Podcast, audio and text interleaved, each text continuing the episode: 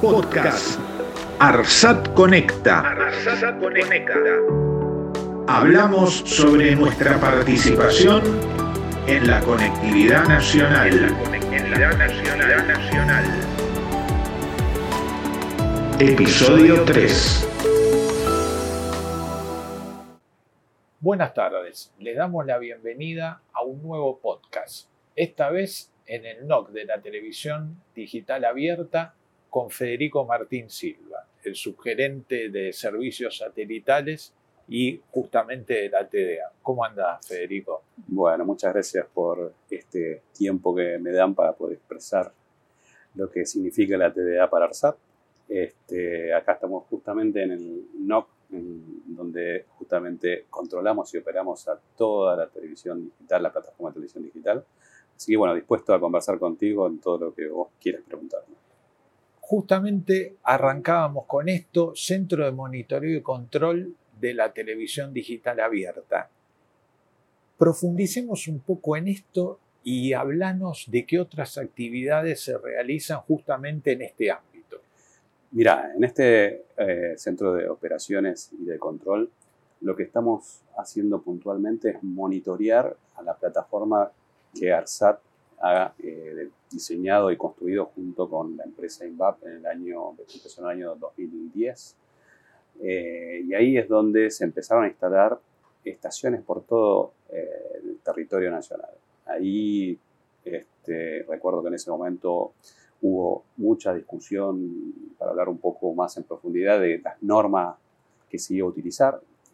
La norma que se iba a utilizar en principio es la norma eh, ISDT, eh, que es una norma japonesa, eh, que fue seleccionada por el país y también tomó una modificación que hizo Brasil, en el cual se incorporó la parte de compresión y eh, ahí nosotros podemos tener obviamente un poquito más de señales dentro del mismo canal. Eh, como venía diciendo, este, este, sistema y esta plataforma que se encomendó en ese año, en el año 2010, por un decreto del Poder Ejecutivo a ARSAT, se empezaron a eh, instalar torres de transmisión en todo el país. Hoy, después de casi 10 años prácticamente de, de esta plataforma, podemos decir que tenemos 101 estaciones 101 estaciones instaladas y brindando señales a todo el país. El otro sistema que nosotros también estamos teniendo para contemplar lo que es la televisión digital abierta es eh, un sistema satelital donde nosotros monitoreamos todas las señales que llegan directamente a los hogares. hogares donde prácticamente no, no tienen ninguna señal de televisión que puedan este, recibir por vía terrestre, pueden colocar una antena en, algún lugar de su casa, satelital, apuntar al satélite ARSAT-1 y pueden bajar en forma gratuita 17 señales, que son la misma cantidad de señales que estamos ofreciendo hoy a, los lugares donde están las torres de transmisión de televisión digital. O sea que tenemos dentro de la plataforma, está dividida en dos. Una es la transmisión terrestre, y la otra es fuera de esa área de cobertura de la transmisión terrestre, la transmisión vía satélite y la recepción en cada hogar con una antenita satélite. Federico, estas 101 EDT, estaciones digitales de transmisión, eh, ¿qué porcentaje aproximado eh, arrancan, eh, abarcan, perdón, de población o de acceso? Me he entendido perfectamente el, el plan, digamos, de, o el diseño de, de cobertura de estas estaciones terrestres principalmente eh, fue siguiendo las poblaciones o las ciudades con mayor población en, el país. Con lo cual tenemos cubierto todas las ciudades principales de, todo el país eh, y algunas otras y estamos cubriendo casi el 83% de la población aproximadamente. Y el resto, como comentabas a través del ARSAT-1, eh, se completa con satelital, la cobertura satelital. Y todo en forma gratuita. Perfecto, eso es importante también no, nunca dejar de aclararlo. ¿Cómo llega este servicio desde este lugar a que a diferentes lugares o zonas del país acceda la gente al material? Interesante pregunta. Este, a ver, ¿cómo empezamos? Se empieza cómo llegan las señales a Benavides que es donde está el centro de control y operaciones y todo el equipamiento que se deba luego distribuir a cada una de las torres. ¿Cómo llega la señal? La señal de una productora de, televisión trae su señal o por fibra óptica, desde el lugar donde se produce la señal hasta Benavides, o vía satélite. Nosotros podemos tener unas antenas eh, acá en el parque que tenemos, hermoso que tenemos acá adelante.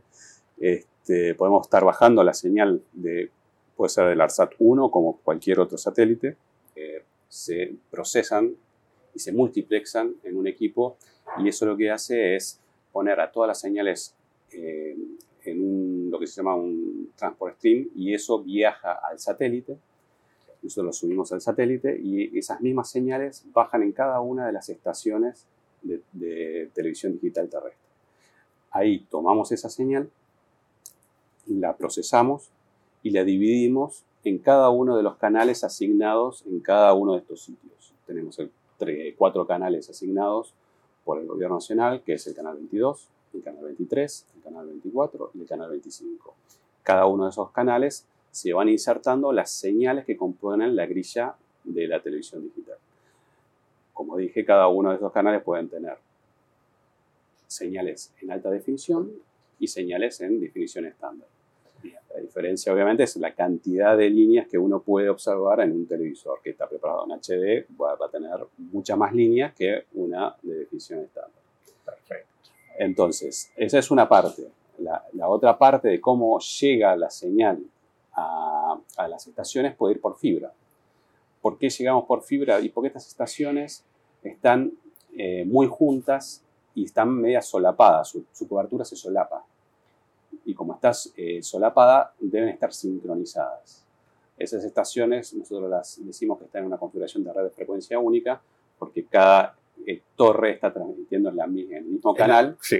se transmite en el mismo canal y como se, se, se, solapan las coberturas, tiene que estar sincronizadas. Entonces necesitamos un método, que es por ejemplo de, de fibra óptica, donde llega muy rápido a las, a las señales a las estaciones y se sincronizan perfectamente. Entonces, estos serían los dos métodos de cómo llegan las señales desde Benavides a las torres de transmisión, a las CDTs. Por satélite o por eh, fibra óptica. Por satélite nosotros lo llamamos que es de red de frecuencia múltiple, porque la misma frecuencia se puede usar en un lugar vecino con distintos contenidos. Claro. Si estuvieran juntas una transmite un contenido, la otra otro contenido y no se puede ver porque las coberturas se solapan. Se complementan las dos. Exactamente. Entonces, por eso es red de frecuencia múltiple. Tenemos usando la misma frecuencia en distintos lugares con distintas programaciones. Federico, ¿cómo es el protocolo para el caso de que sucedan en algunas de estas CDTs algún, alguna suerte de contingencia? ¿Cuál es el protocolo que se realiza desde acá? Bueno, acá tenemos gente que está trabajando a las 24 horas los 365 días del año. Ellos están monitoreando cada una de las torres de la misma forma que nosotros nos mandamos las señales a las torres, de la misma forma nosotros monitoreamos los equipos. En las torres que estaban con fibra óptica, el canal de vuelta de la fibra óptica lo utilizamos para monitorear cada uno de los componentes de la torre de transmisión en las que son redes de frecuencia múltiple, que habíamos dicho que, viajan por satélite, nosotros tenemos una antena que se llama eh, y desde ahí se transmite todos los parámetros o, la telemetría que tienen cada uno de los equipos al satélite y nosotros la recibimos acá y lo podemos ver en cada una de las pantallas que tenemos aquí en el centro de operaciones. Y si hay algún incidente, la pantalla va a mostrar que hay una alarma, el operador va directamente donde está la alarma, la filtra y puede eh, ingresar hasta cierto nivel del nivel equipo y ver y verificar cuál es el problema. Una vez que se detecta que hay un problema y no se puede resolver de forma remota, se envía una solicitud de servicio a otra área de la empresa donde están los grupos operativos y se da una alerta y se envía un grupo operativo a tratar de resolver el problema en sitio. Eso sería prácticamente el protocolo eh, cuando hay este, un problema. Una vez cuando se resuelve el problema, obviamente se cierra todos los, los, la solicitud de servicio y la orden de trabajo y vuelve a la normalidad la transmisión. Perfecto. Te quería preguntar, acá tenemos otro sector, eh, precisamente el centro de monitoreo, que tiene que ver con el tráfico satelital. ¿no? Una vez que eh, determinada empresa o grupo contrata un servicio, se empieza a monitorear el tema del espectro contratado por cada uno de esos grupos o empresas desde aquí mismo. ¿no? Exactamente. Podríamos decir que tenemos eh, dos tipos de, de servicio. Uno es tipo de contrato eh, que obviamente nos pasa el área comercial, donde nos define qué frecuencia, primero qué satélite se utiliza, puede ser el ARSAT 1 o el ARSAT 2, puede ser el, digamos, una frecuencia determinada que también nos va a determinar la, el área comercial, y el ancho de banda y la potencia que tiene que utilizar. Entonces, desde aquí, desde, de este sistema que tenemos aquí, nosotros podemos monitorear cómo accede el cliente al uso de esa capacidad satelital obviamente nosotros deberíamos controlar que cuando accede al satélite, ese acceso sea de una forma que no perturbe a los vecinos que tienen, que alquilaron también su capacidad satelital, en, digamos, en nosotros llamamos transponder o en el mismo lugar o en el mismo, por ejemplo, una analogía en el mismo edificio. Claro, claro. Eh, tiene que estar todo en armonía porque si, si ellos consumen más potencia o energía, se la quita a los demás. Exacto. Entonces nosotros deberíamos controlar que la potencia es la adecuada a la que el cliente contrató. Exacto. Y además tengamos en cuenta que muy probablemente ese tipo de servicio vos lo estés retransmitiendo o usando para eventos específicos. Imagino de esa forma lo que es invadir tu espectro satelital o quitar capacidad. Te puede tirar abajo una red, una red de comunicación si eh, la verdad esa interferencia, interferencia, interferencia puede puede bajar el, digamos, una red de comunicaciones. Y la otra cosa que te quería comentar es que también utilizamos este sistema también para alinear lo que es eh, el acceso de las famosas este, camionetas que están, que uno ve frecuentemente en, la calle, este, y que hace transmisiones eh, los periodistas ante un evento determinado. Claro, los famosos móviles. Los famosos móviles. Eh, esos, esos, cuando tienen que acceder al satélite para contribuir lo que ellos están este, registrando en las calles, tiene que llegar al, canal principal.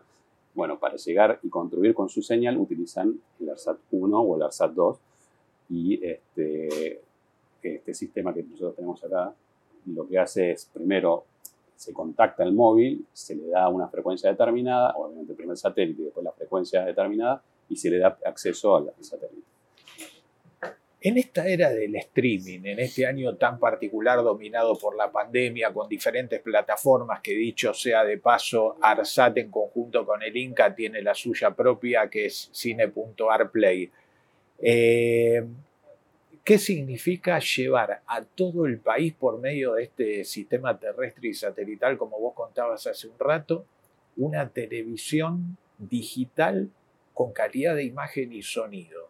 Porque muchas veces la gente está con el tema de paquetes, contratar un determinado servicio. ¿Qué significado tiene llevar esta televisión y encima de manera gratuita?